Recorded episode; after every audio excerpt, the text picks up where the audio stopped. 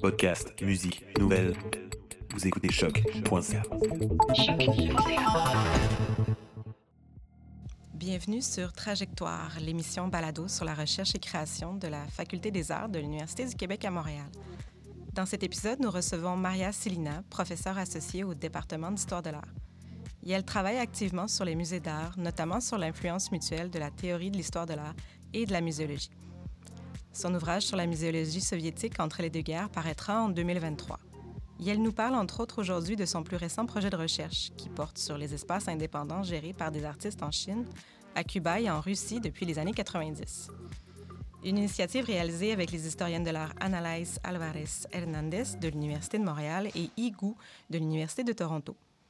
Bonjour Maria, pourrais-tu nous parler de tes activités à l'UCAM? Euh, merci de m'avoir invité, Julien.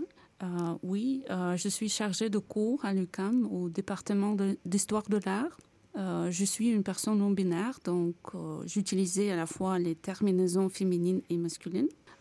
donc cette année, j'ai enseigné le cours sur Dada et le surréalisme, ainsi que l'introduction au modernisme européen. Je suis très heureux que ces sujets suscitent beaucoup d'intérêt chez les étudiantes et les étudiants. Euh, ce que j'essaie de faire, c'est de montrer aux étudiantes et étudiants euh, les nombreux liens qui existent entre le modernisme européen et la culture canadienne et québécoise. J'intègre euh, également dans mon enseignement les recherches récentes, comme dans le cours sur le modernisme européen. Je partage les recherches effectuées par mes collègues, comme celle d'Annie Gérin sur l'avant-garde russe elle est maintenant doyenne à Concordia. En outre, Pablo Picasso et ses œuvres sont essentielles pour l'histoire du modernisme. Et pour montrer son influence toujours plus vaste, j'utilise les recherches menées par Madi Fraser sur Picasso et la Palestine, etc. En tant qu'une personne non binaire, euh, je veux également exprimer mon soutien aux étudiantes et étudiants concernant euh, les activités récentes euh, de la commission Clotier. Euh, moi, je crois que l'université doit être un espace sécuritaire où tous les sujets chauds peuvent être discutés en ayant comme objectif ultime la justice sociale et l'équité. Voilà pour mon enseignement récent.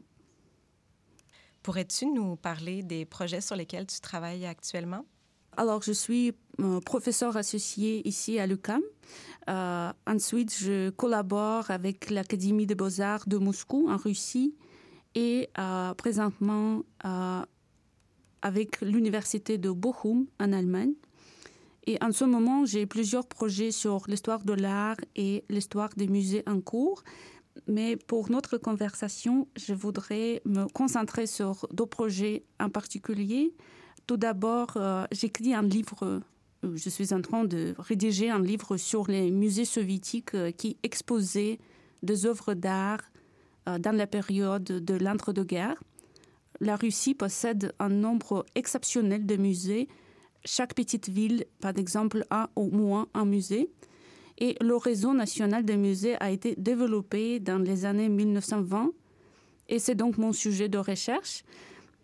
Les musées qui exposent de l'art et un terme délibéré que, j'utilise pour parler non seulement des musées d'art et des galeries d'art, mais aussi d'un ensemble plus large des musées qui utilisent l'art dans leur installation et leur exposition.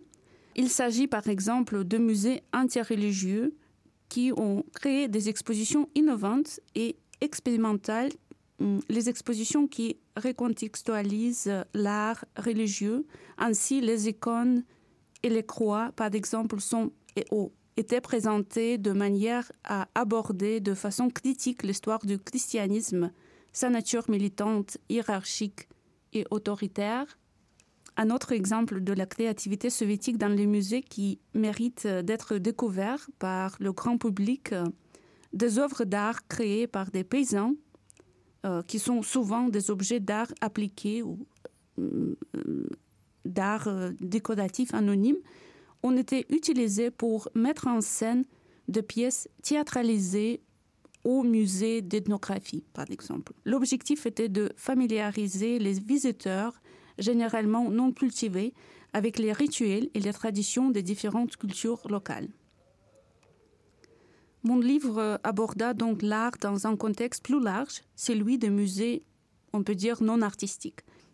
Pendant mon travail sur euh, le livre, j'ai rencontré beaucoup de personnes, y compris des conservateurs et des praticiennes et praticiens de musées qui s'intéressent à ce type d'expérience qui était omniprésente dans la Russie soviétique, comme les performances au musée, par exemple. Et aujourd'hui, euh, hum, euh, ces expériences sont malheureusement pour la plupart oubliées. Ces connaissances ne sont pas accessibles à un public international qui ne lit euh, pas en russe, par exemple. Alors, j'espère donc, j'espère donc que mon livre changera cela, cette situation. J'ai déjà intégré certaines des informations que j'ai trouvées pour le livre dans mon cours sur l'histoire de l'art moderniste. Par exemple, les surréalistes parisiens ont été inspirés par les premières expériences muséales soviétiques et pendant le cours, j'offre aux étudiantes et étudiants un aperçu des liens entre les pratiques muséales surréalistes et les, expositions russes. Pourrais-tu nous parler d'un projet de recherche que tu mènes maintenant au Canada? Oui, euh, merci. Oui, un autre projet euh, que je fais euh, est consacré aux espaces artistiques non officiels, indépendants, alternatifs et marginaux, gérés par des artistes. Et le point clé du projet est qu'il est consacré à de tels espaces artistiques dans un, dans un nombre limité de pays, soit Cuba, la Chine et la Russie. Mes collègues Annalise Alvarez de l'UDM et Igu de l'Université de Toronto et moi, euh, nous avons choisi ces pays parce qu'ils sont tous unis par la similitude de leur régime politique, socialisme et communisme. Par exemple, la Chine et Cuba sont toujours officiellement des pays euh, communistes, tandis que la Russie est un régime post-communiste. Néanmoins, euh, ces trois pays subissent de nombreuses pressions sur leur scène artistique nationale. Et cette pression a conduit à la naissance d'espaces artistiques informels et alternatifs que les artistes ouvrent dans leur propre domicile. Nous appelons ces espaces des galeries d'art domestique. Il s'agit généralement euh, d'un appartement loué où les artistes vivent et créent des expositions. L'objectif du projet est donc d'examiner ces espaces sur un mode comparatif, euh, d'identifier les points communs analyser les différences de gestion, de choix de thèmes, etc. Idéalement, nous voulons trouver une réponse. Euh, y a-t-il des bases communes des défis et des développements dans l'art pour les communautés artistiques communistes et post-communistes? Nous avons également déjà donné plusieurs conférences sur le projet, dont une à Berkeley, et nous envisagerons de faire une conférence à Montréal, etc. Alors, euh, pour vous donner quelques exemples, les artistes de ce lieu indépendant réalisent euh, toutes sortes de productions artistiques. À Cuba, par exemple, des espaces d'art domestique produisent un art souvent apolitique, car leur objectif principal est de vendre des œuvres d'art, ce qui est impossible autrement à Cuba. En Chine, des artistes créent de l'art public euh, dans leur appartement accompagné de performances en Russie, il existe des galeries domestiques qui se positionnent comme des institutions indépendantes. Elles ont un programme, euh, des projets de commissariat, elles invitent certains artistes et travaillent précisément à la conceptualisation d'expositions.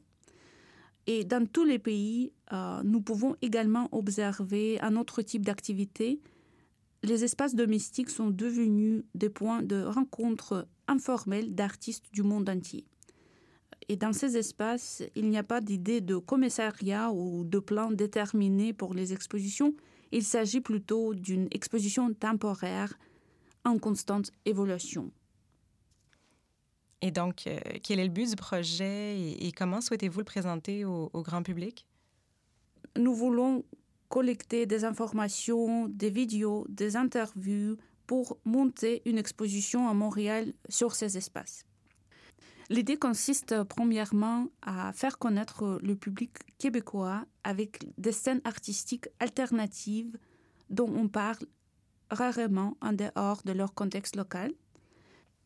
Deuxièmement, l'exposition donnera euh, quelques réponses sur le lien entre les régimes politiques et la production artistique, euh, la solidarité et la résistance des artistes. Enfin, nous voulons retracer les effets de loi néolibérale du marché de l'art qui exerce également une pression sur les communautés artistiques dans le monde postcommuniste. Ces pressions sont également familières aux artistes québécois locaux, ce qui devrait constituer un terrain commun de dialogue. Le projet vient de commencer, donc euh, une des idées que nous avons est d'inviter des étudiants et étudiantes locaux qui pourraient être intéressés à collaborer ou à participer au projet.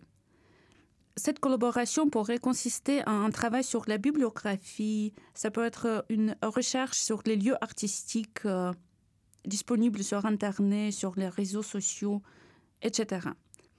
Je me tourne donc aux personnes qui nous écoutent avec cette proposition. Si vous êtes intéressé par le sujet et souhaitez contribuer, n'hésitez pas à me contacter. Toutes les informations sont sur le site web du balado. Euh, nous sommes en train de créer un site web qui contiendra toutes les informations sur le projet, des liens utiles, des nouvelles du projet, même une carte avec les plus importantes galeries d'art indépendantes. Merci Julien. Merci Maria.